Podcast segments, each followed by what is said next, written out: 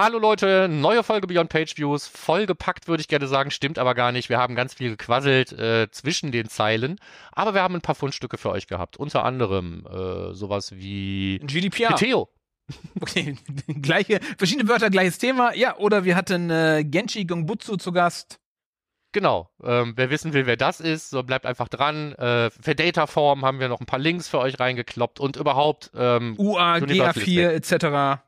Viel Spaß. Universal ist weg. Alles andere gleich.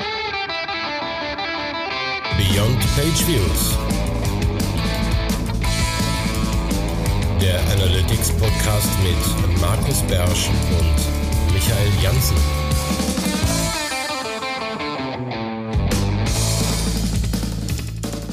Willkommen zur ersten Post-Universal-Folge von Beyond Page Views. Hallo, hier ist Markus Biersch in Mönchengladbach und dabei ist Michael Jansen live aus Köln dazugeschaltet.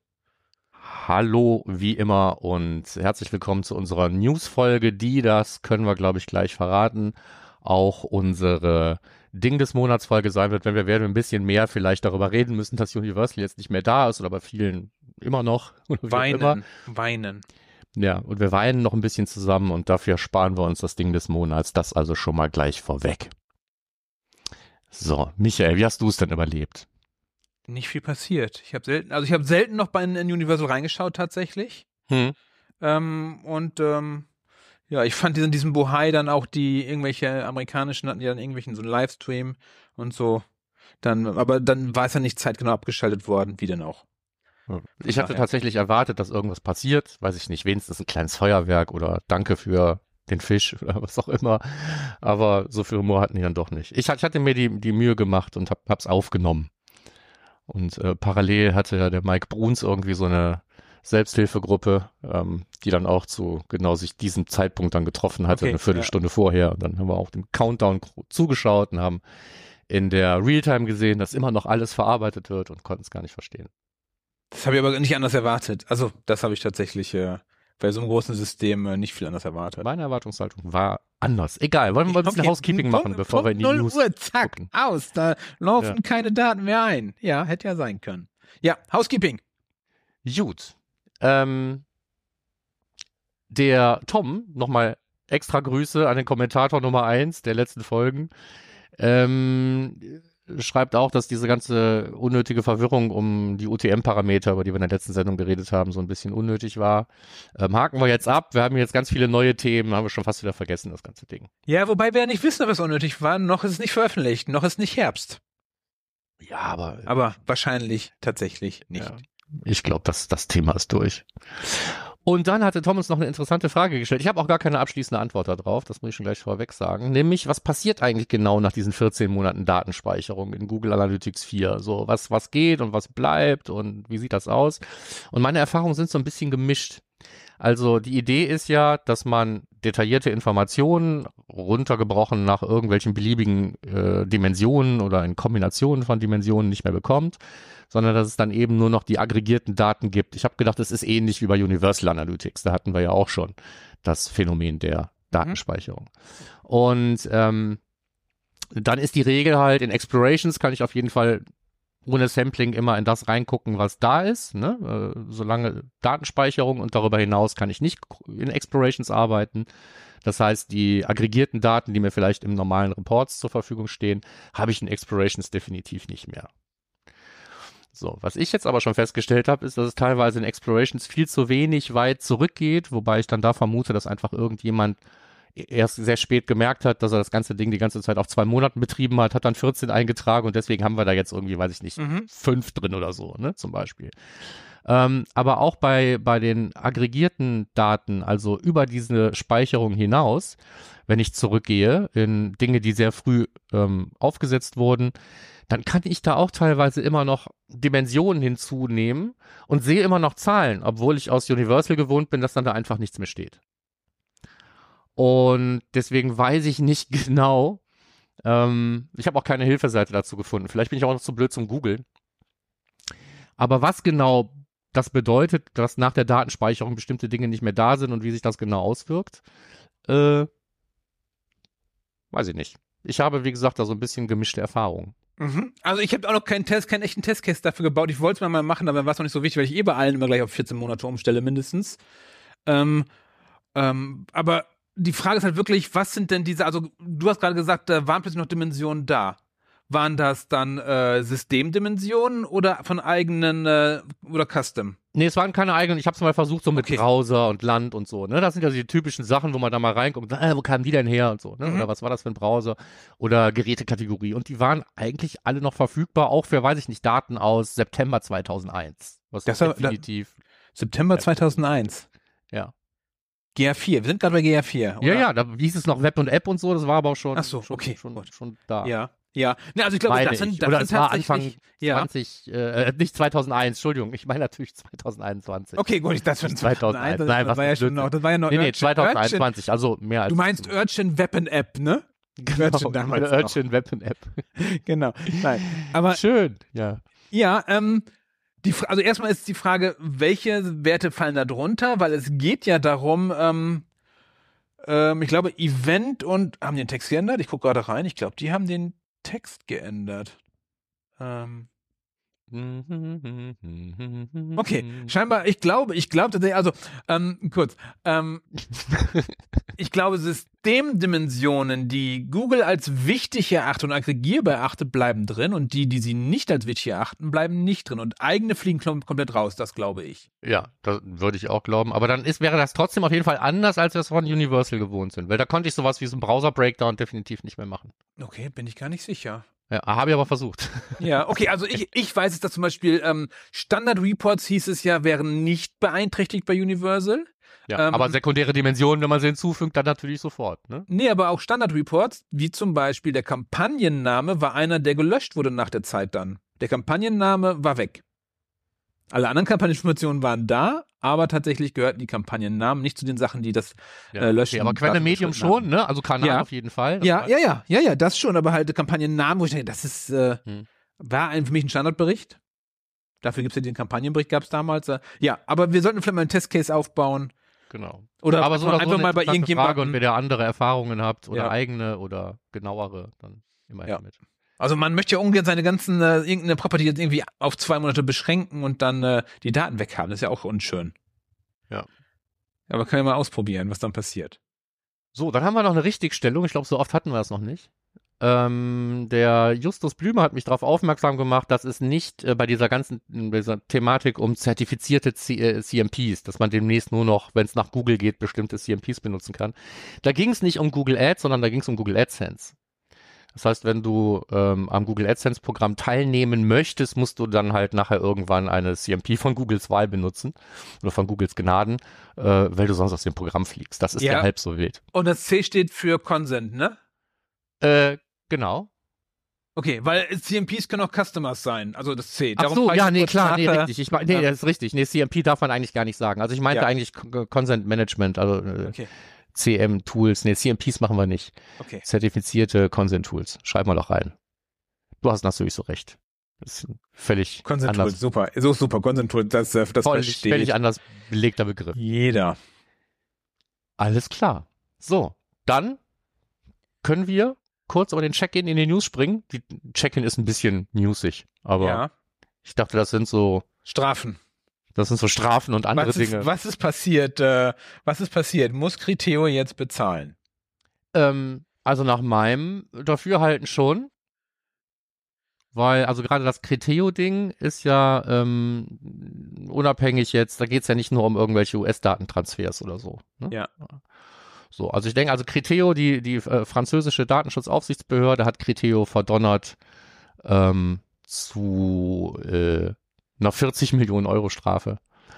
Und das scheint auch nicht ganz ungerechtfertigt zu sein, wenn man sich das anschaut. Ja. Link ist in den Show Notes. Den berühmten Show Notes auf termfrequenz.de, Genau, wo es immer die ganzen Links gibt, über die wir möchte. hier reden. Ja. Oh, Und dann gab's eben, das ist eigentlich noch bekloppter natürlich jetzt dann in, äh, wo war's, Schweden, ne? Irgendwas Nordisches. So. Mhm. Da ähm, gab's äh, so Millionenstrafen gegen verschiedene schwedische Unternehmen, teilweise, obwohl sie eine Server-Side Google Tag Manager dazwischen hatten und Tritra Trulala, wegen diesem ganzen US-Datentransfer ähm, wegen dieser US-Datentransfer-Problematik, die sich ja jetzt, so Preview auf, die, äh, auf den Newsblog, die sich ja jetzt eigentlich aufgelöst hat. Ich denke aber, ähm, das ist ja passiert, bevor sich die Lage geändert hat und bloß weil jetzt irgendetwas jetzt in Ordnung ist, was dann irgendwie vor drei Wochen nicht in Ordnung war, heißt es nicht, dass die Strafe nicht zu zahlen ist, würde ich meinen. Mhm, Glaube ich auch.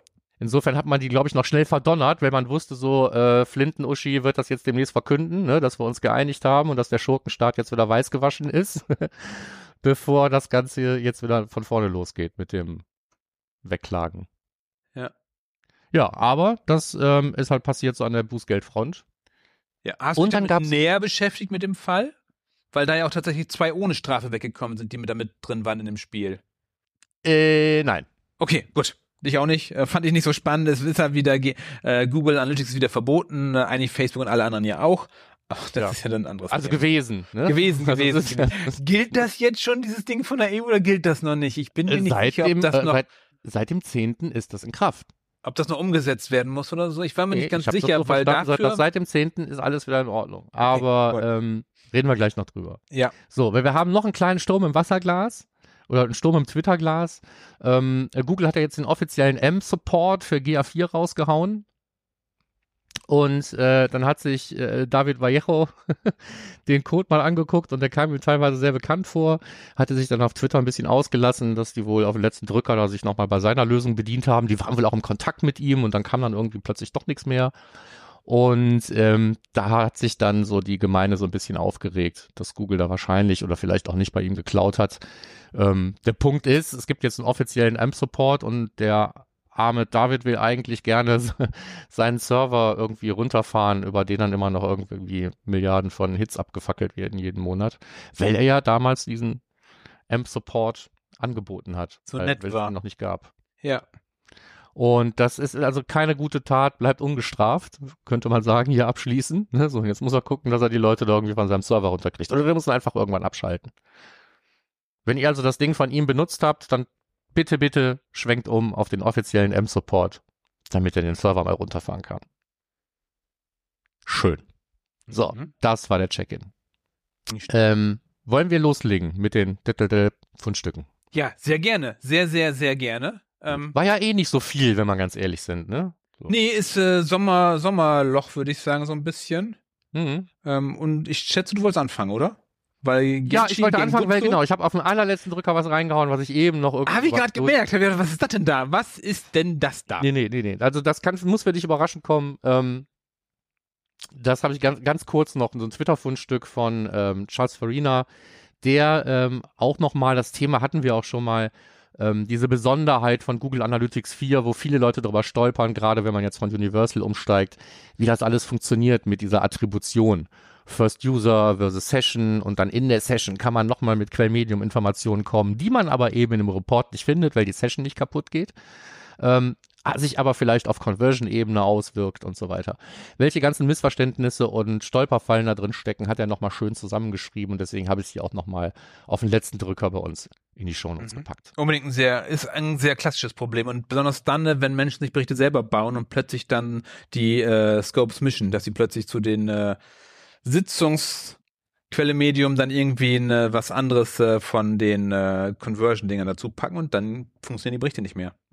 Auch ein anderes Missverständnis, worauf er auch äh, in letzter Zeit auf Twitter häufiger irgendwie oder mm, beachtet auf jeden Fall aufmerksam gemacht hat, ohne da einen Blogbeitrag drüber geschrieben zu haben, soweit ich weiß, ist die Sache mit der Bounce Rate.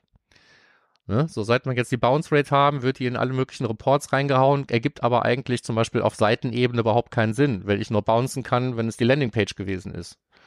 Das heißt, in einen Seitenbericht sich die Bounce Rate reinzufriemeln, ist eigentlich Quatsch. Ist eigentlich nur im Landingpage-Bericht sinnvoll. Ähm, weil ich sonst halt da trotzdem eine Zahl sehe, aber die nicht das ist, was ich da eigentlich erwarten Mhm. würde. Das ist dann halt die Bounce Rate der Session, bei der da die Seite aufgerufen wurde oder auch nicht, ne? Ja. So, und das ist ja eigentlich gar nicht das, was ich sehen wollte. Und so, so stecken jetzt die ähm, etwas anderen Reports, wie sie aufgebaut sind und wie sie ähm, gedacht sind, durch ihre Ähnlichkeiten mit Universal doch voller Missverständnisse, merke ich jetzt in letzter Zeit immer mehr. Darum soll ich Bounce Rate gar nicht benutzen, nur noch Engagement Rate? neuer Name, neue Metrik, weil die Absprache ja auch neu berechnet wird. Also das ist jetzt das andere Problem. Das sind ja Metriknamen, die halt komplett neue Inhalte haben. Genauso wichtiger Punkt auch noch da vielleicht nochmal ganz kurz dazu, Nutzer. Dass in der Oberfläche immer von aktiven Nutzern die Rede ist, wenn da Nutzer steht und das weniger sind als alle Nutzer. Und äh, das sind halt andere Zahlen als vorher.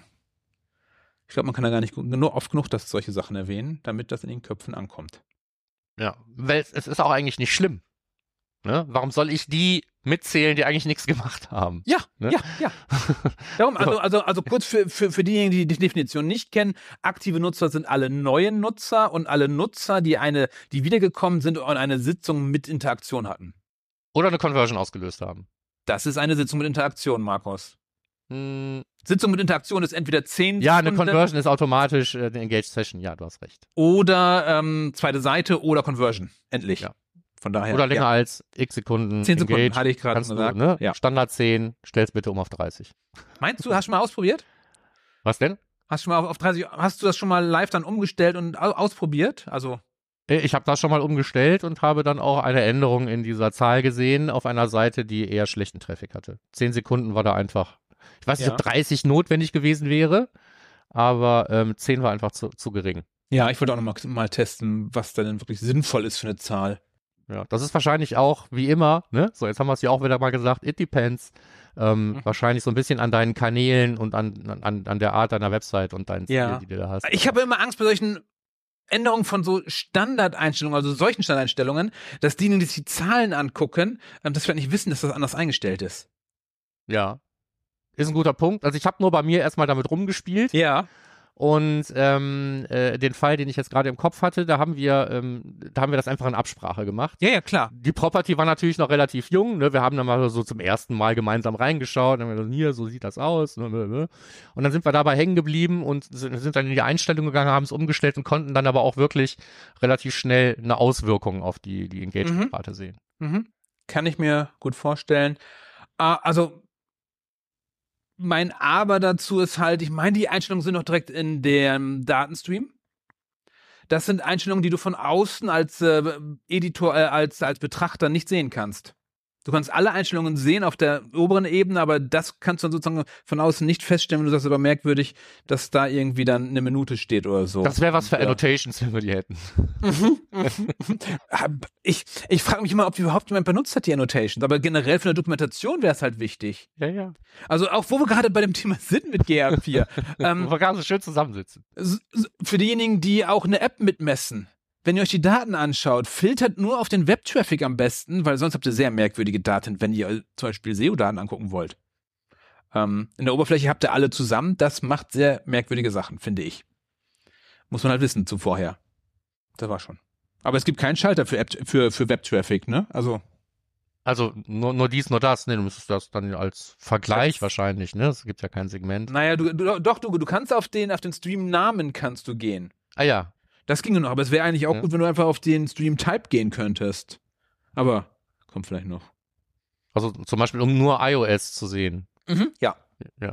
Um das auch einfacher zu haben für die Menschen. Ach so, ne, also Moment nur iOS kannst du ja, aber du müsstest jetzt iOS und Android zusammennehmen, wenn du nur Stream Type, Ja. ne? so. Darum, äh, Non-Web. ich fände es halt schön, wenn es sowas gäbe. Das müsste überleben. Einfach auf Ja. jeden Fall äh, ganz viele Menschen. wünschst, ey. Ich habe sowieso niemanden, der App-Traffic vermisst. Das ist so, so wurscht. Doch, ich, ich schon. Und, und genau dann treten die Probleme auf. Du, da, da, da bauen wir Dashboards und sagen, irgendwie kommen die Zahlen nicht hin. Das sind aber sehr merkwürdige Zahlen. Und ach, da sind ja, da sind ja drei Streams drin. Das ist aber schön. Ja, Ja. Gut, kann ich mir denken. Und dann musst du halt aufpassen und äh, vorher mal nachschauen, wo kommt der Traffic eigentlich her. Das hilft. Also. Darum kommt selten vor tatsächlich App-Traffic. Aber wenn, dann äh, kommt's dicke. Dann kommt's Okay. dicke. Das, ähm, So, was, hast du, was hast du ausgegraben GR4. in Genshi's Paradise? Was war das denn? Das Ja, Genshi Genbutsu. Für diejenigen, die äh, Conversion Rate Optimierung machen, gibt es dieses japanische Prinzip. Ich hoffe, das war japanisch. Ist so. Ja, ist, äh, Asiatische Prinzip? asiatische Prinzip, wollte ich sagen. Und es geht darum, äh, dass ich manchmal äh, nicht in die Zahlen gucken muss, sondern dass ich einfach manchmal dahin gehe, wo es wirklich stattfindet, äh, um zu erfahren, was wird da eigentlich gemacht. Go Das heißt, and so- see. Japanese. so, so schön auch ähm, ähm, Webanalyse ist, manchmal heißt es dann tatsächlich äh, entweder äh, Interviews führen oder Screen Recordings oder was auch immer, um wirklich oder direkt mal live irgendwo hingehen, zu gucken, wie funktioniert das eigentlich, um zu gucken, was ist da eigentlich los. Und dazu hat der ConversionRateExperts.com hat da ähm, äh, einen Beitrag zu veröffentlicht.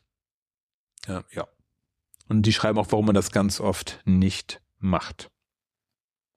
Die haben auch ein Buch dazu geschrieben zum Thema generell, wo ich dachte, das kann man mal lesen, Making Websites Win. Äh, gedacht, kann man mal angucken. Ja, da war schon. Ja. Gut. Okay. Ähm, dann kommen wir jetzt eben zu diesem Thema, von dem ich jetzt einfach mal ganz kackfrech gesagt habe, das gilt seit letzte Woche Montag. Mhm. Unverzüglich, es gilt unverzüglich. War Ja, nicht es gilt unverzüglich? unver also meines Wissens ja, gilt das unverzüglich. Ja. Ähm, also äh, Überschrift Schrems 3 kann kommen. Ne? So, wir haben jetzt Ja, wieder, ähm, wir haben jetzt wieder ein Papier, was es uns erlaubt, ähm, sicher Daten auszutauschen mit den USA. Und deswegen ist dieses ganze IP-Adressen-Thema auch jetzt erstmal wieder eine Zeit lang vom Tisch. Ähm, bis dann eben die Welle wieder überschwappt und das Ganze dann zu einem neuen Urteil führt, was dann potenziell Schrems 3 heißen wird und dann ist das erstmal wieder nicht in Ordnung. Wie lange das dauert, keine Ahnung, aber fühlen wir uns doch jetzt einfach erstmal wohl, oder? Ja, wobei ich schon das, was Max Schrems macht, schon gut finde. Ja, ja, ich auch. Ich will das gar nicht schlecht sehen. Ja. Ich, es, man, man kann Ja. durch Papier ja die Situation nicht ändern. Da, da hat er ja Ja. vollkommen recht. Ja, also weil, also einfach, weil ähm, es geht ja einfach darum, dass in Amerika die Behörden Zugriff haben auf alle Daten. Also in den USA, schon nicht in Amerika, sondern in den USA haben die Behörden Zugriff auf alle Daten der Unternehmen dadurch ähm, legal. Und die möchten es halt gerne legal haben. Und die können es ja auch illegal machen. Ich glaube, die machen genauso viel illegal, Markus, oder? Also Ja, ich vermutlich. Aber äh, Ja. hey, Leute, ich habe euch das nicht unterstellt, hier, wenn ihr zuhört. Ja, genau. Also von daher geht es einfach darum, und ich finde es gut, dass die Daten geschützt sind, weil ich glaube, man kann inzwischen extrem viel mit den Daten anfangen. Also Ja. wenn, ich mir, wenn ich mir überlege, was die Leute, das ist gleich das nächste Thema, Entschuldigung, ähm, man kann extrem viel mit den Daten anfangen. Punkt. Genau, ja. Ne? Seit Spiegelmining muss das jedem klar sein. Ne? So, Ja. wer sich den noch nicht reingezogen hat, sucht da mal nach bei YouTube. Wirst es finden, Spiegelmining. Ähm, Nee, nicht bei, Äh. nicht, nicht bei YouTube. Ähm, die haben ja ihr, ihr Media.cc haben die doch als eigenen Medienplattform, glaube ich, da wo du die ohne Tracking gucken kannst, die Videos. Markus, Okay, dann nicht bei Thema YouTube. sind. Äh, Entschuldigung. Direkt ich beim habe das, Chaos ich hab das bei diesem Club. trackenden YouTube gesehen. ja, die haben das auch auf YouTube, aber die haben auch eine Plattform, die nicht getrackt wird. Ja, okay. Extra dafür. Ähm, ja, nee, äh, gebe ich dir recht. Ja, so. Es ist halt jetzt nur so, dass wir, Dürfen ähm, wieder. wir haben ja jetzt dann Unternehmen, die sich freiwillig dazu verpflichten, sich selbst Dinge aufzuerlegen und in eine Liste einzutragen und mit denen können wir dann. Ja. Ja, also was das im Zweifelsfall wert ist, das wird dann gerichtlich festgestellt werden und dann kommt wahrscheinlich raus gar nicht. Und deswegen, äh, ja. Aber jetzt haben wir erstmal Ruhe. Ähm, und überhaupt, GDPR, Und dazu du hast passt- noch was reingetan. Genau, dazu passt nämlich das, was ich gerade schon fast sagen wollte, ist, ähm, auch wenn die Daten dann übertragen werden dürfen, seid bitte vorsichtig mit AI und GDPR. Es ist toll, dass ähm, ChatGPT ganz tolle Sachen kann. Es ist ganz toll, dass es inzwischen wohl auch einen GA4-Connector gibt, den man da anschließen kann, um Insight zu seine Daten, auf seine Daten zu bekommen. Aber passt bitte auf, welche Konten ihr da freigebt. Denn wenn ihr über euer neues, normales Google-Konto geht, äh, sind alle Properties, äh, alle Analytics-Content automatisch dann freigegeben und dann kann der sozusagen alle Daten analysieren. Ich weiß nicht, dass, äh, ob das äh, die Firma, in der du arbeitest, äh, so genehm ist oder die, wenn du in einer Agentur arbeitest, ob das die Firmen mögen, die, für die ihr arbeitet, vorsichtig sein mit, wenn ihr irgendwo euren euer Google-Konto mit solchen Sachen verknüpft. Das wird sehr leichtfertig getan, finde ich. Man, hat, Ja, man kann halt zum komplett- Ausprobieren und so. ja, ja, mal eben gucken, oh, der, der baut mir einen tollen bunten Bericht und beantwortet meine Fragen. Ich kann das ja verstehen, diesen Spieltrieb.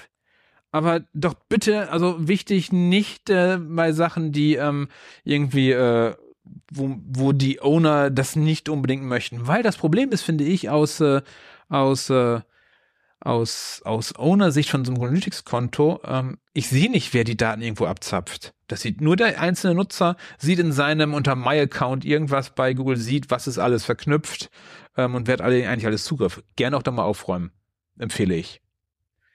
Also für solche Sachen, wenn man sowas testen will, ich hatte das damals bei diesem äh, ähm, Keyword Hero Unsinn.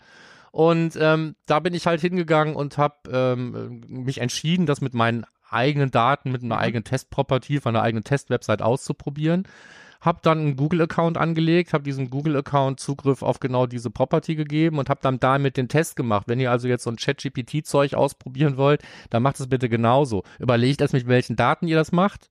Ja, dummerweise könnt ihr es mit dem Google Merchandise Store nicht machen, weil man da keinen API-Zugriff hat, sonst wäre es das einfachste. Aber ähm, wenn ihr Test-Properties habt, weiß ich nicht, eure eigene Dev-Umgebung oder so, ne? So, wie auch immer, irgendwo, wo Daten sind, wo er sagt, so, da ist jetzt, ist jetzt nicht so wirklich tragisch und da werden jetzt auch meine, die Rechte meiner, meiner ähm, zahlenden Kunden oder der Besucher meiner Website nicht mit Füßen getreten, dann äh, macht das ruhig, aber nicht mit einem Account, wo der ganze andere Rest auch drin steckt. Ja. Ja. Guter Hinweis.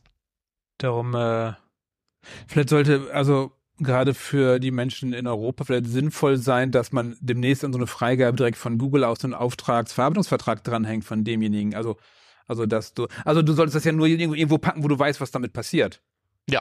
Eben. Und da wäre halt Aber so. grundsätzlich ja, war ja schon vor äh, ähm, der DSGVO nicht verkehrt und spätestens seitdem bist du ja mehr oder weniger dazu verpflichtet, das zu tun. Am besten auch zu dokumentieren, was, wo, wie Zugriff auf, ne? So. Da gehören solche Tools eben auch zu, wenn du die da autorisierst. Mhm. Also zum Beispiel auch äh, Analytics müsste man, glaube ich, dann auch erwähnen in seinen, äh, wenn man das für irgendwelche Auswertungen nutzt, müsste man das wahrscheinlich auch erwähnen. Ähm, Würde in ich. Datenschutzbestimmungen äh, auf der Website. Na, ich weiß nicht, ob, ob, ob, ob auf, der, auf der Website machen muss, aber ich sollte es wahrscheinlich wenigstens äh, ähm, in, in, in meinem Verzeichnis der, mein, mein, mein, meinem Datenflussdiagramm sollte es irgendwo drinstehen. Auch wenn ich den Zugriff natürlich jetzt ähm, im Moment bei jeder Analyse neu gewähren muss, weil die den ganzen Kram ja sowieso geändert haben. Ne? Wieso, Also- wieso muss man dann jedes Mal neu gewähren? Du standst in meiner Liste der Apps drin, die frei Ja, genau, du stehst da auch drin, aber trotzdem wirst du immer wieder gefragt. Das ist so ein bisschen Banane. Ich, das liegt wahrscheinlich an mir, aber ich hatte keine Zeit, das zu ändern. Das heißt, für jede Analyse musst du dann immer wieder den Account auswählen. ist ein bisschen, ein bisschen bekloppt. Okay. Ja, Ja, so, aber ich, ich habe so, den ich hab Refresh-Token wenigstens, ich hab speichern. wenigstens genau reingeschrieben, was mit den Daten passiert. Ne? So, Ja. bei mir steht's. Ja. So, kannst du Ja. darauf verweisen, wenn du willst. Nämlich nicht. Ja, du, du musst halt äh, den Refresh-Token speichern. Ja, komm. Oder? Mach einen Oder noch dran. mehr. Ich habe genug okay. Zeit verschwendet mit dem Mist. Es ist jetzt so, wie es ist und so bleibt's jetzt Okay, alles gut, alles gut. Ansonsten, wenn wir dazu mal Fragen haben, wie man Daten freigeben kann, können wir den, den, hier, den Tillmann nochmal fragen. Ja. So. So. Okay. Und ähm, jetzt kommt zum nächsten Thema. Also äh, Microsoft Ads macht ja gerne Geschenke Mhm. über den über den äh, UIT, dieses Universal Event Tracking, was man da so einbauen kann. Und das letzte Geschenk war ja Clarity, was alle gekriegt haben, ohne es zu wissen. So. Und das nächste Geschenk ist jetzt irgendwie eine Webanalyse. Also ich sag mal so auf dem auf dem Niveau wahrscheinlich so von Cloudflare Web Analytics, ne, wo du so Dashboard-artig sehen kannst, wie viel Tritra Trulala. Jetzt aber dann eben auch mit Seitenaufrufen und sonstigem Schnickschnack. Ähm, das kommt da jetzt irgendwie rein. Ich weiß nicht, wofür es gut sein soll. Und man kann es ausschalten, wenn man es nicht haben will. Entweder Ja. vorher, wenn, aber jetzt glaube ich schon zu spät, ne? Ich glaube, das war, das ist gestern irgendwie live gegangen. Und ähm, jetzt kann man es dann einfach wahrscheinlich im, im, im, im Backend ausschalten. Tja. Wenn man es nicht braucht, sollte man es vielleicht tun. Ja, oder irgendwo, ja. Aber vielleicht, vielleicht haben sie auch gedacht, die Daten haben wir sowieso, können wir auch anzeigen, haben sie vielleicht gedacht. Ja, nee, ne, also ich- das Ding macht jetzt auch nicht, es, es, es setzt meines Erachtens jetzt keine anderen Cookies. Ich muss es mir nochmal genau angucken, aber so wie ich es verstanden habe, es ist, ist ja nicht, dass das Skript jetzt großartig noch irgendwas anderes so Piggyback-mäßig nachlädt wie Clarity. Ne? Das war letztes Mal war wirklich echt ein super Fail. Ja. Und hier geht's, glaube ich, einfach um die Daten, die das, die das UET-Tag sowieso sammelt und sendet. Und Macht das da Facebook Pixel ja auch. Genau, Das zeigt die auch an die Daten. genau. Ne? Von daher. Und- also, also ich finde es ja nicht schlecht, dass sie sowas machen, weil ich merke es halt immer, zum Beispiel bei Google Ads, es ist die Hölle, Google Ads äh, sauber zu gucken, ob alles funktioniert. Mit den Conversions, die ewig dauern oder ob da irgendwelche Probleme sind mit Cross-Domain oder so, dass du einfach relativ wenig Informationen in der Oberfläche siehst. ja. Von daher finde ich Da es gut, sollte wenn ja der Tech-Coverage-Bericht zumindest helfen, rauszufinden, ob das Ding überall verbaut ist oder nicht. Okay, habe ich schon lange nicht reingeschaut. Gibt's hier noch?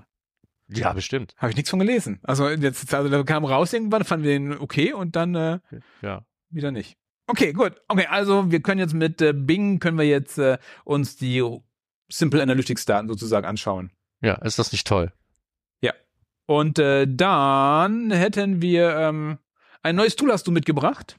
Ja, ich habe es nicht Ein- ausprobiert. Ich wollte ein- einfach nur wissen, ob es einer von euch getan hat Ich- und wenn ja, Das dachte ich mir schon. Ne? Eines dieser vielen lustigen Dashboard-Tools. Dashboard-Tools. Dashboard-Tools. Dashies. Ähm, Ich würde sagen, es tritt an als Looker Studio Ersatz. So wirkt es auf mich auf jeden Fall. Und es heißt Quetsche. Squeeze. Squetsche. ja. Ich, ich, findest du, das ist, also, das, was ich mir angeschaut habe, es war eher so, es gibt fertige Berichte, die kann ich mir zusammenklicken und das war's dann. Also, ich kann nicht wirklich, so wie Lukas Studio wirklich sagen, ich hätte gern folgende Daten und so.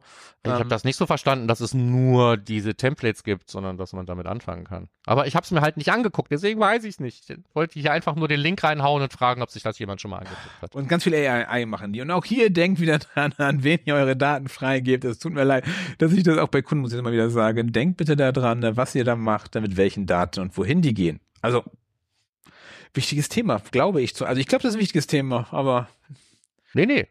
Hast du schon recht. okay. Genau wie Supermetrics und solche Sachen auch, die einfach alle da auf Zugriff auf alles haben und so. Naja. Äh, das ist jetzt lautes Denken. So. Okay, dann hast, hast du noch was für uns? Vom Lukas vielleicht? Vom Lukas vielleicht, genau. So ein, äh, ein Thema, was uns alle angeht, vielleicht, vielleicht auch nicht. Ähm, und zwar ähm, äh, hat er da ganz ordentlich beschrieben, wie man ähm, doch teilweise von anderen Dingen abhängig ist. Und wenn die nicht richtig funktionieren, dann kann das sowohl das Tracking als auch die Website beeinflussen. Und sein Ansatz ist dann wie immer, lass uns das doch irgendwie messen und dann messen wir es in der Webanalyse. In seinem Fall ist es halt ähm, Adobe Analytics. Aber das Prinzip, dass einem ein durchdrehendes AB-Testing-Tool die Website versauen kann oder dass, wenn man irgendwelche äh, Dinge anreichert und man wartet jetzt plötzlich eine Sekunde länger, bis die Dimensionen endlich da sind und da Tracking dann stattfinden kann, ähm, dann sind das alles relevante Dinge, die man teilweise auch nur schwer debuggen kann und da kann es einem helfen, ähm, wenn man sich ähm, Timings zur richtigen Zeit an der richtigen Stelle erhebt und die vielleicht dann auch Ja. In die Webanalyse mit reinnimmt, obwohl es dann jetzt nicht wieder heißen soll, dass jetzt jeder anfangen muss, Core Web Vitals zu sammeln, um das dann an die Webanalyse zu senden. Ja. Ich, ich, äh, ich, ich habe gerade Schmerzen, weil äh, äh, auch GA4 halt nicht samplingfrei ist. Äh, 10 Millionen Events und wenn ich das mit äh, Web Vitals vollknalle, kann ich da echt äh, Probleme bekommen. Darum, ich finde Web Vitals nicht zwingend gut aufgehoben in GA4, meiner Meinung nach. Ähm, aber was anderes noch, wo wir gerade hier, da, genau, da habe ich noch ein Thema für. Ähm, ähm, wir hatten ja schon Criteo als Thema heute kurz bei dem Mhm. Datenschutz. Hast du schon mal äh, die Get User ID benutzt, dieses äh, Skript, damit du auf dem Tech Manager Server Criteo IDs mitschicken kannst? Nein. Okay, weil das schickst du auch ab und du weißt auch nicht, wann es zurückkommt. Das heißt also beim PageView ist es meistens noch nicht da, die User ID. Das heißt, wie kannst du den äh, PageView schlecht drüber machen? Ja, nee. Aber also die haben eine API und da kann ja. man, gut, also am, am Server könntest du ja warten, theoretisch. Ja, aber, aber das, das Skript dafür connectet sich ja im Client mit Criteo und schreibt dann einen Cookie mit dem Wert. Ach so, ich habe gedacht, du könntest das auch serverseitig machen. Nee, leider nicht. Musst du im Client machen. Ja. Serverseitig wäre ja super. Ja, nee, das ist wie, wie viele Sachen im Client ist es dann halt asynchron, ne? So, und dann, Und dann musst du halt warten, vielleicht zwei, drei Sekunden, bis dann die Daten da sind, um dann den Pageview zu schicken. Herzlichen Glückwunsch. Ja. Ähm. Ja, oder du ähm, guckst in, mit einem Timer im Sekundentakt nach, bis Cookie da ist. Wenn es Mhm. da ist, sendest du ein Data Layer Event und erst dann fängst du an, deine Sachen zu triggern Mhm, so. Genau. Herzlichen Glückwunsch. Das ist äh, traurig, aber solche Sachen gibt's. Ja. Oder man schickt dann einfach mit, äh, mit GA4 einen Event, der heißt dann PageView Fake for Criteo. Dann kannst du den nachträglich schicken. Dann hast du trotzdem sozusagen einen PageView, sozusagen ein Signal, wo du den PageView an Criteo schicken kannst. Ja, kannst du auch. Ganz viele Möglichkeiten und Herausforderungen. Am besten So. verbaust es aber einfach gar nicht. Aber okay. Auch ja, ich glaube ja sowieso, dass das Mapping von Criteo nicht wirklich gut ist, aber das ist ein anderes. Thema. Habe ich auch nicht gesagt. ähm, ich verstehe bei einigen Diensten nicht genau, äh, ja, Ja. ich Gut. beende diesen Satz nicht mehr. Okay, so, Dann- dann. Kurzer, einfacher Hinweis für alle, die mit dem Measurement-Protokoll arbeiten und hadern. Wir können jetzt Kampagnendetails senden. Genauso wie es die damals beim Universal-Format gab, gibt es jetzt ein Kampagnendetails Objekt, um genau zu sein, ne? wo dann diese ganzen Dinger drinstehen, so Quelle, Medium, Tritratrulala. Und ähm, Charles Farina hat sich gleich drauf gestürzt und es ausprobiert und siehe da, es ähm, reicht tatsächlich, um in den Reports jetzt dann auch so Attributionsinformationen abrufen zu können, obwohl man nur mit dem Measurement-Protokoll gearbeitet hat. Es wird langsam, würde ich sagen. Ja, wichtiger Hinweis. Ähm, Charles Farina hat das getestet in seinem äh, äh, clientseitigen äh, Tech Manager. Da gehört's nicht hin. Also wenn Nee. ihr die Screenshots sieht von dem Link, da gehört das Ding nicht hin. Das gehört in die in die API. Bitte nicht jetzt, äh, bitte jetzt nicht benutzen im, im Clientseitigen. Ich wüsste keinen Grund, warum man das im Clientseitigen, außer zum Testen, wie er es gemacht hat, einbauen sollte. Genau. Allein schon deswegen, weil ähm, auch wenn es eigentlich keinen großen Unterschied macht, aber ein API-Secret hat seinen Namen ja nicht ganz umsonst. Und du müsstest es dann auch in den Client bringen, um äh, das überhaupt nutzen zu können, was dann Ja? auch schon blödsinnig ist. Aber ähm, Hat er nicht. Er hat da keinen Client Secret, oder? Du hast es gerade behauptet. In seinem Aber wenn Screenshot. ich es über die API sende, dann muss da schon auch ein Client-Secret drin stecken. Das stimmt. Aber also er, sein Beispiel ist, er schickt es halt im, im kleinseitigen, als normalen GA4-Tag, Markus. Das ist, das war mein Hinweis, dass man das nicht in sein normales GA4-Tag einbaut und sagt, ich schicke jetzt auch nochmal Campaign Source und Medium mit äh, und nenne den Event Campaign Details. Äh, Mhm. Darum ging es mir. Das ist, dass, dass sein Beispiel nicht das war, wofür es gedacht ist. Gut. Aber nichtsdestotrotz gehen wir davon aus, dass es funktioniert. Ja. So. Was haben wir noch? Ach ja, eine Sammlung habe ich mal mitgebracht. Ähm, wir hatten ja schon mal vor, ich weiß nicht, zwei Monaten oder so, hatten Mhm. wir schon mal so Dataform, haben wir gesagt, jetzt unterhalten sich hier zwei Hatten zwei, keine äh, Ahnung. Zwei, zwei Angler übers Schweine tragen. Wir haben einfach gar keine Ahnung davon. Ähm, ich, ich hatte mal an einem Wochenende das Gefühl, man müsste sich ein bisschen mehr damit auseinandersetzen, habe ein paar Sachen gesucht, wo man sich ein bisschen mit Dataform, ähm, wo man ein bisschen warm werden kann und habe dann erstmal so einen Quickstart-Workflow durchgespielt bei Google Cloud. Man muss sich die Zeit nehmen zu verstehen, was man da gerade macht, sonst ergibt das nicht wirklich viel Sinn. Aber ähm, es, Hast es du- war ganz hilfreich. Ich dachte, wenn jemand gemacht? anders das auch mal durchspielen will, dann kloppe ich hier einfach auch mal diese drei Links raus. Ja, hast du auch, hast du diese Academy wieder gemacht oder einfach nur die Anleitung durchgegangen? Nee, nee, ich habe dieses, dieses Ding, ich glaube, ich habe jetzt auch ein Badge oder so. Okay. Gut. Ja. Gut, also Dataform. Aber es ist, wie wir gesagt hatten oder vermutet hatten, ne, es hat was damit zu tun, irgendwie mehr oder weniger Pipelines zu bauen und Daten Mhm. zu transportieren, zu bewegen, zu transformieren. Tralala. Dataform hätte man drauf kommen können. Ja. Gut. Ja. Dann Mehr passt haben das. wir noch, wollen wir das noch rumdrehen? Wollen wir erst noch ganz kurz über die Conversion Rate in GA4 reden? Können wir machen. Dann ist der Block nämlich, sagen wir mal, so ein bisschen abgeschlossen. In der Simo-Ecke ist nämlich tatsächlich nichts gewesen diesen Monat. Ja. Ich habe nochmal geguckt, die ist leer geblieben.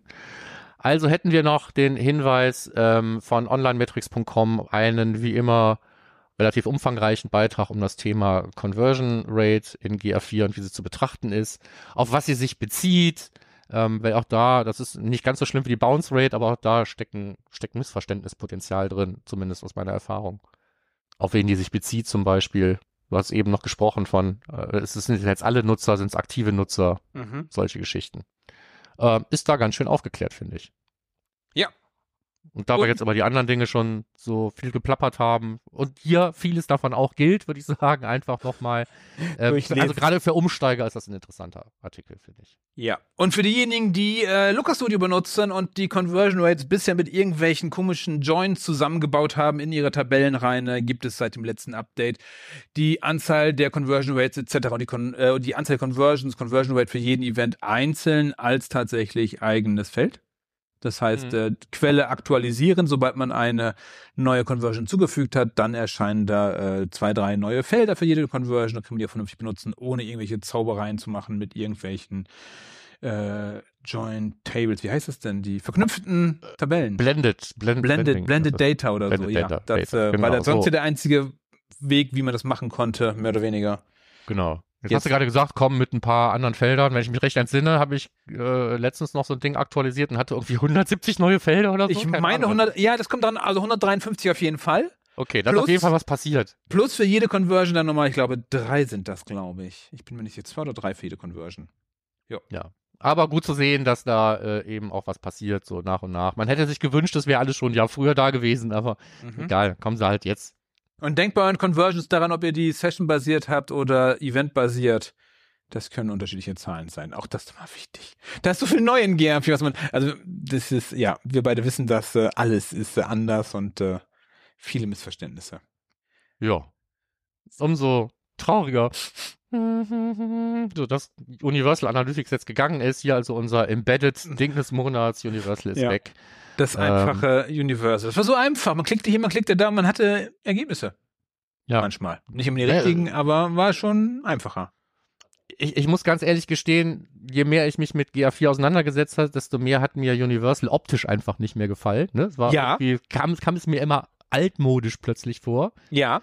Ähm, aber es, es ist halt wie so ein ähm, so eine so eine alte äh, Lieblingsjeans oder die ausgelatschten Lieblingsschuhe oder so. Ne? Es hat, hat schon irgendwie ist schon schade. Ja. Umso blöder aber finde ich, ja. dass die den diesen diesen diesen Wechsel oder diesen dieses Ableben, diesen Sunset so irgendwie so versemmelt haben, finde ich. Ich kann nicht verstehen, wie es wie es bei einer Company wie Google so lange dauern kann, äh, offensichtlich wochenlang, äh, bis man es geschafft hat, alle Properties auch wirklich abzuschalten, die man abschalten wollte. Vielleicht weiß Hast man du gar noch nicht mehr, welche, vielleicht wo weiß noch man. Daten reinlaufen? Da hatte ich eben schon gefragt, ne? Ich- Siehst ich du nicht mehr, weil keine du ganz Ahnung. selten reinguckst. Ja. So, also ich habe gestern noch äh, äh, bei jemandem mh, am Tech Manager gearbeitet, habe gefragt, ob ich dann den ganzen Universal-Kram jetzt abschalten soll. Und haben gesagt, ja, warte mal, mach noch eine Woche, noch kriegen wir Daten. Mhm. Ja, so, und wir nehmen das hier auf am 18. und es sollte ja eigentlich dann schon eine ganze Zeit lang aus sein. Ja. Also was ich von Universal gerne hätte, wäre die schönen Tabellen. Die RBC-Tabellen, Acquisition Behavior Conversion. Die hätte ich gerne so in der Optik wieder zurück. Das fände ich Hm. gut. Und die Filter hätte ich auch gerne zurück. Dass ich reguläre Ausdrücke in der Oberfläche benutzen kann. Denn, denn was ich, was mich super, super nervt, ist, ähm, wenn irgendwelche Dimensionen not set haben oder leer sind, Hm. dann kannst du darauf, kannst du die nicht ausschließen mit einem normalen Filter. Weil, also, Genau. also auch, Ja. auch, auch über die API. Das ist, das ist der größte Rotz, wenn du, also ich habe keinen anderen Weg gefunden, außer mit einer Regex zu gucken, ob irgendein Buchstabe oder eine Zahl drin steht bei einer Dimension. Dann kann, sonst kannst du die, nicht, die leeren Dinger nicht ausschließen. Das ist so. Ja, nee, das Weil die über, haben ja über Werte. Regex kannst du das schon, aber Ja, ja. Ähm, Aber ja nicht negativ. Also du kannst. nee, in der in der Oberfläche ist halt wirklich blöd, ne? So und dann kannst du dir auch sagen, ja, ich passe mir den Bericht jetzt an und dann filter ich da was und dann kannst du auf alles mögliche filtern, mal nicht mal auf den Eventnamen. Zum Beispiel, ne? Also Ja. Auch Banane. Zum Beispiel der Landingpages-Bericht ist äh, in der Oberfläche, äh, Ja. ähm, ich wollte jetzt nicht sagen Kacke, aber ist er. Ähm, Aber wir wollten Weil der ja auf das falsche- weil der auf den falschen sondern geht. wir Ja, wollten ja jammern, dass Universal weg ist. ah, ich werde schon wieder hier. Ja, Äh, Ich habe ähm, der Brian Clifton. Ich habe mir, genau, also Brian Clifton mal rausgesucht. Äh, wir haben ja, und unten ist auch noch einer von, von, von Christa Seiden, der ist noch an der falschen Stelle gelandet. So, den nehme ich mal ein bisschen nach oben. Die nehmen wir mal exemplarisch für Leute, die irgendwie eine sehr enge Beziehung zu Google Analytics hatten und ihren eigenen Rückblick geschrieben haben. Wer auf sowas steht, ähm, ich lese ja auch gerne schon mal irgendwelche Bücher, wie Google angefangen hat oder sonst was. Deswegen ist das, bin ich so die Zielgruppe von diesen Beiträgen, aber es wird euch im Business nicht nach vorne bringen, wenn ihr lest, wie GA4 mal angefangen hat. Die Historie finde ich noch ganz schön, die äh, Brian Clifton veröffentlicht hat. Diese, Genau. Wann kam eigentlich was? Ja. Das wird wahrscheinlich auch jetzt äh, demnächst auf irgendwelchen Folien immer wieder mal zu sehen sein. Diese History. Also weil die so auf, schön ist. auf jeden Fall sein äh, 2005er erster Datenpunkt. Der wird auf jeden Fall, äh, den wird schon öfter zeigen. Ja. Finde ich sehr schön. So einen alten Datenpunkt habe ich nicht. Ich glaube, ich habe 2006 habe ich, glaube ich, als es dann offiziell gestartet ist. Und ich meinte, er war, glaube ich, in der äh, in dem Pre-Launch mit dabei. Oder? Ähm, das hatten wir mal. Ich glaube, äh, seine, seine Daten fingen im gleichen, ne, einen Monat an, bevor meine ersten Daten angefangen haben. Und ich Ja. meine, das war 2004 sogar schon. Nee, das auf keinen Fall. Das auf, Das auf keinen Fall? Mit, mit Jahreszahlen hast du es ja nicht schon, gerade weil Nee, die hab ich im Jahr so, 2001 schon vorhanden. Ja. Aber müsste ich jetzt genau, ja, müsste ich aber wirklich nochmal nachgucken. So. Also Ach, kann 2005 ich. ist 14. November war offizieller Launch. 14. November 2005. 5. Ja. Dann war das November 2005. Ja, und er hatte schon ab also- Mai hatte er schon Daten. Ja. Okay, das ist äh, Ja, weg ist der Kram. Ne? So, wohin jetzt zum Beispiel? Ne? Stellen sich ja viele jetzt erst die Frage, wir gemerkt haben, huch, es ist ja nicht mehr da, was mach ich denn Ja. jetzt? Ähm, auch Frederik Werner hat dazu mal einen Blogpost geschrieben mit ähm, seiner Sicht auf die Alternativen. Oder was ist überhaupt eine Alternative? Ich glaube, da ist auch so ein bisschen Begriffsklärung drin. so. Aber ähm, wer mit welchem ähm, Bedarfslevel sich in welcher Toolklasse umschauen kann, hat er meines Erachtens auch ganz ordentlich einsortiert, oder? Würdest du das völlig anders sehen? Äh, ich bin mir, ich bin mir nicht sicher. Seine, ähm, es steht mir nicht, es steht so für mich nicht dabei, für wen ist das? Diese Descriptions sind so ein bisschen vage, also und dann unten zu sagen, folgende Tools empfehle ich nicht, also finde ich schwierig. Dass man sagt, nee, Amplitude, Mix Panel, Heap und Other Product Analytics Tools empfiehlt er nicht. Ähm, für wen denn nicht? Oder Matomo, ähm, ja. Ich finde es richtig, die nicht zu empfehlen, bloß weil die jetzt gerade alle so irgendwie Morgenluft wittern und sagen, wir geben uns jetzt so ein bisschen den Anstrich von Marketing Analytics. Und wenn du wirklich nicht viel brauchst und da so ein bisschen einen Attributionsbericht haben willst, dann bist du vielleicht nachher auch bei Amplitude glücklich oder sowas. Nee, er sagt Avi Stadt, sagt er. das steht da, Ja, Markus. Wenn ja. du nur das brauchst, reicht Ja. das ja wahrscheinlich. auch. Natürlich, natürlich, Ja? natürlich. Ich finde natürlich. Produktanalyse-Tools toll, aber man sollte die nicht für Marketinganalyse nutzen, bloß wenn man jetzt nach einer kostenlosen oder einer günstigen Alternative sucht. Ja, ist das auf jeden Fall. Ja. Und ähm, ja, also Wo- wie gesagt, wo- lest es euch ja. durch, macht euch selbst ein Bild. Der Punkt bleibt, äh, GA4 ist nicht der einzige Ausweg, wenn Universal nicht mehr da ist. Ja. Für viele sind andere Tools vielleicht sogar die bessere Lösung. Und wenn ich zum Beispiel Universal nur genutzt habe, weil es umsonst ist und eigentlich brauche ich ein Produktanalyse-Tool, dann sind das natürlich eigentlich die besseren Kandidaten. Aber da, da, dazu noch ganz kurz, weil ich sage immer, also inzwischen geht's ja wirklich, wenn ich äh, Google Ads einsetze, dann macht halt GA4 meiner Meinung nach äh, Sinn. Also es ist, sinnvoll, um das richtig zu formulieren. Sinn macht Ja. man ja nicht. Genau. Es ist Ähm, nicht das Einzige, was ich nutzen kann, um zum Beispiel Conversions zurückzuspielen. Ne? Aber Insbesondere mit den neuen Einstellungen, wo ich jetzt auch tatsächlich die gesamte, also nicht nur Last Click habe für Google Ads, sondern auch äh, entweder alle Google Ads Klicks, also Sessions durch Google Ads zurückspiele oder halt gemischt mit allen anderen organischen. Das ist ein neues Setting, was ich super finde, was die meisten, glaube ich, noch gar nicht realisiert haben, was man da einstellen kann oder muss. Also von daher. ja. Aber zum, zum Zielgruppenbauen ist es natürlich dann schon irgendwie im Moment noch das beste Tool. Mhm. Ähm, vermutlich im Google Ads-Universum. Verstehe ich schon, aber auch wenn jetzt Leute sagen, naja, ich brauche das, um meine Transaktionen irgendwie zurückzumelden ans Google Ads-Konto, da kann man schon sagen, nee, brauchst du dafür nicht. Ne? Nein. So, da kannst du separates Google Ads Tagging machen. Da kannst du, wenn du überhaupt nichts taggen willst, kannst du dich nachher mit irgendwie Matomo, Schnickschnack oder Schnuck auseinandersetzen.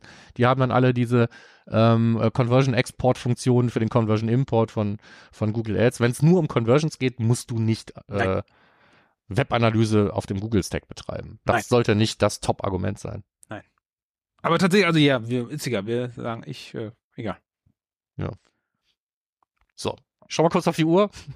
Wollen es ja nicht zu lang machen. Okay, well, So, wow, wow. Ja, wir haben uns echt gut verquasselt, aber Dann war ja, aber war jetzt geplant. schnell äh, zu dir, zu deinem kleinen YouTube-Video. Du hast ja gedacht, du nimmst mal kurz fünf Minuten ein Video auf, ähm, Genau, wo du dann ist es halt erklärst, wie 40 man, Minuten lang geworden. Nee, das war keine Überraschung für mich. wie man Universal Analytics äh, migriert oder nicht migriert, sondern wie man es ben- benutzbar macht, welche Lösungen es gibt. Wenn ich's richtig- Ich habe es leider noch nicht geschaut, Markus. Du musst mir kurz. ja, äh, macht nichts. Ich habe es diesmal einfach etwas holistischer aufgezogen. Ich habe ja schon mal im Mai des letzten Jahres ein Video aufgenommen, wie man Daten befreien kann mit Hilfe der API und RStudio und ähm, das war halt ein bisschen kurz gegriffen, weil jetzt ist halt ganz oft die Frage gekommen, ja, was soll ich denn jetzt tun und tralala und jetzt habe ich hier, weiß ich nicht, ich habe ein Angebot bekommen von Plausible, die übernehmen meine Daten oder so, ne? Ist das jetzt cool oder nicht?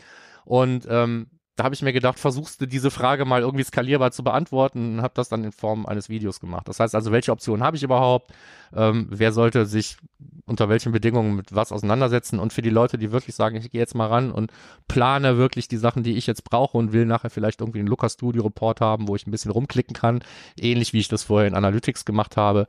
Für die habe ich dann in dem Video auch gezeigt, wie man das machen kann. Darum geht's eigentlich. Also das ist eine Möglichkeit, die ich da präsentiere. Davor rede ich aber auch über all die anderen Möglichkeiten und vielleicht ist dieser erste Teil des Videos gerade für dich super interessant und der hinten raus gar nicht so. Mag sein. Mhm. Und, und Ähm, muss man irgendwo Code abschreiben oder so? Ich mache relativ wenig mit R. Ich bin dann ja eher. Nee, musst du nicht. Ähm, es gibt ähm, äh, das Ding auf GitHub. So, das heißt, wenn du mit dem Skript anfangen willst, dann das kannst du kriegen. Ich habe nur keinen Link da reingepackt, weil ich wissen will, wer es wirklich, wirklich haben will. Das heißt, wenn du es haben willst, dann okay. musst du mich fragen und dann kannst du es kriegen. Drei Leute haben auch schon gefragt, die haben es auch gekriegt. Okay, ich, ich will auch mal reingucken. Ja, okay, dann sind es jetzt vier. Musst du mich dann, Ähm, musst mich dann adden auf GitHub oder gehe ich einfach in, in dein, äh, Nein, ich schicke dir einen Link zu einem Secret Gist und das war's. achso, ist nur ein Gist, ich dachte so ein ganzes GitHub. So, also äh, mein Tracking ist einfach, wie viele Leute fragen danach. Ich wollte es einfach dieses Mal wissen. Ich habe so viele Sachen einfach immer auf GitHub Mhm. bereitgestellt und weiß eigentlich gar nicht, wer nutzt das und wer nutzt es nicht. Ja. Ich wollte es dieses eine Mal wollte ich es ein bisschen anders machen.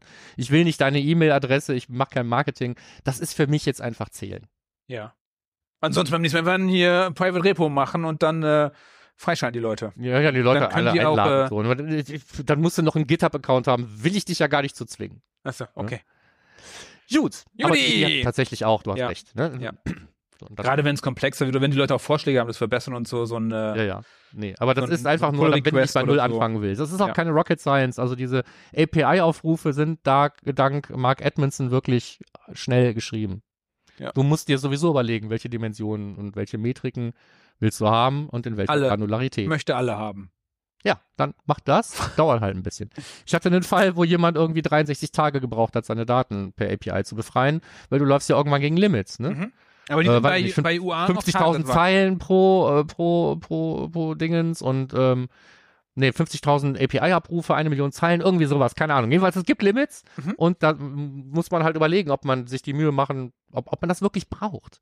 Weil auch eine trafficstarke Site hat in der Regel Fragen, die man auf einer anderen Ebene so beantworten kann, dass man die Anzahl der Zeilen, die man wirklich exportieren muss, ähm, reduzieren kann.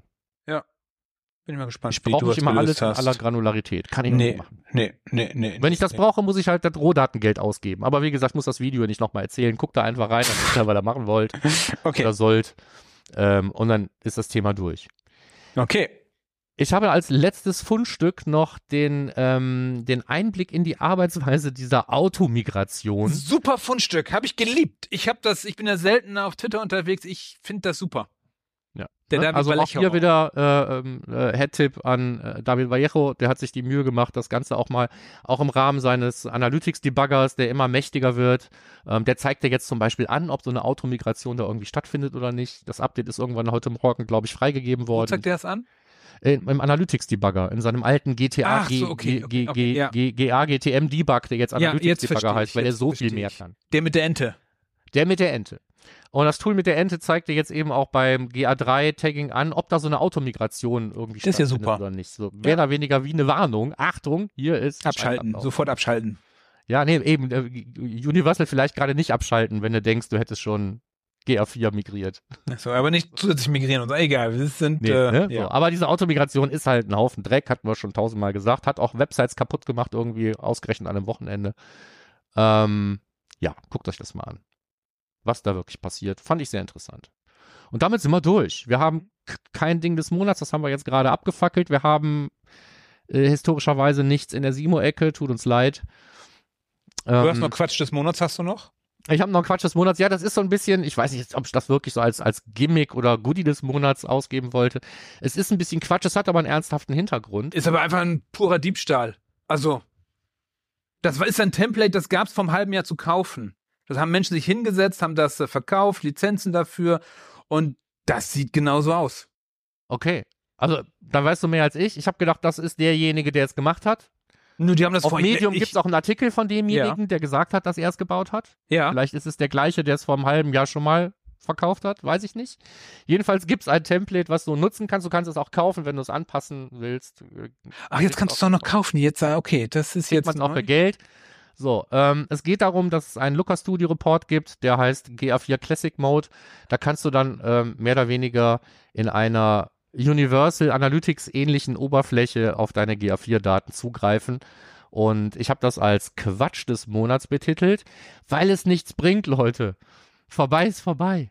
Ja. So, also für, für eine gewisse Umgewöhnungsphase, da wo in Unternehmen jetzt alles stillsteht, weil keiner mehr weiß, wo die Zahlen sind, mag das im Einzelfall vielleicht irgendwie wirklich eine Hilfe sein.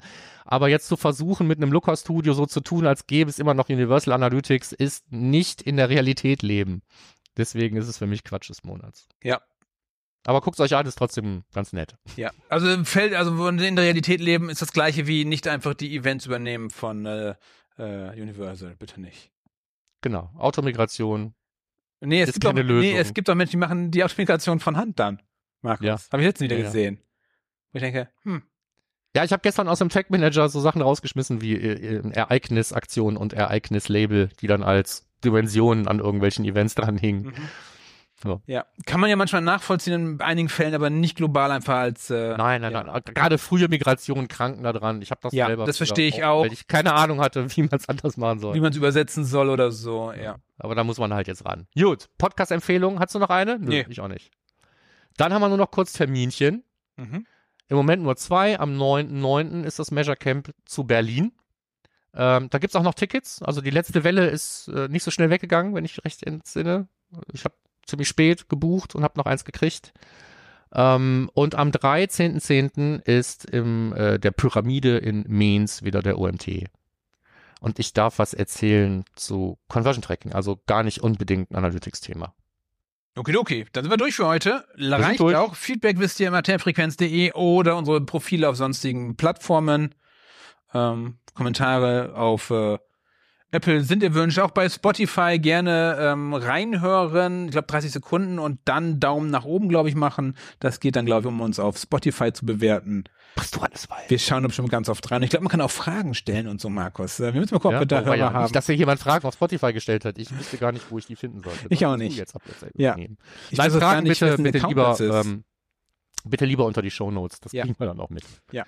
Horrido. So, wir haben echt an einer Stunde gekratzt, ne? Mit null Themen. Wir ja, sind ja. echt Quasselstrippen, ey. Ja. Dann ähm, würde ich sagen. Ich hoffe, es hat euch trotzdem gefallen und wir hören uns im nächsten Monat ja. wieder. Dann wieder mit dem Ding des Monats. Vermutlich sonst äh, nochmal mit Sommerloch. Wir wissen es noch nicht. Bis dann dann. Ciao. Ciao.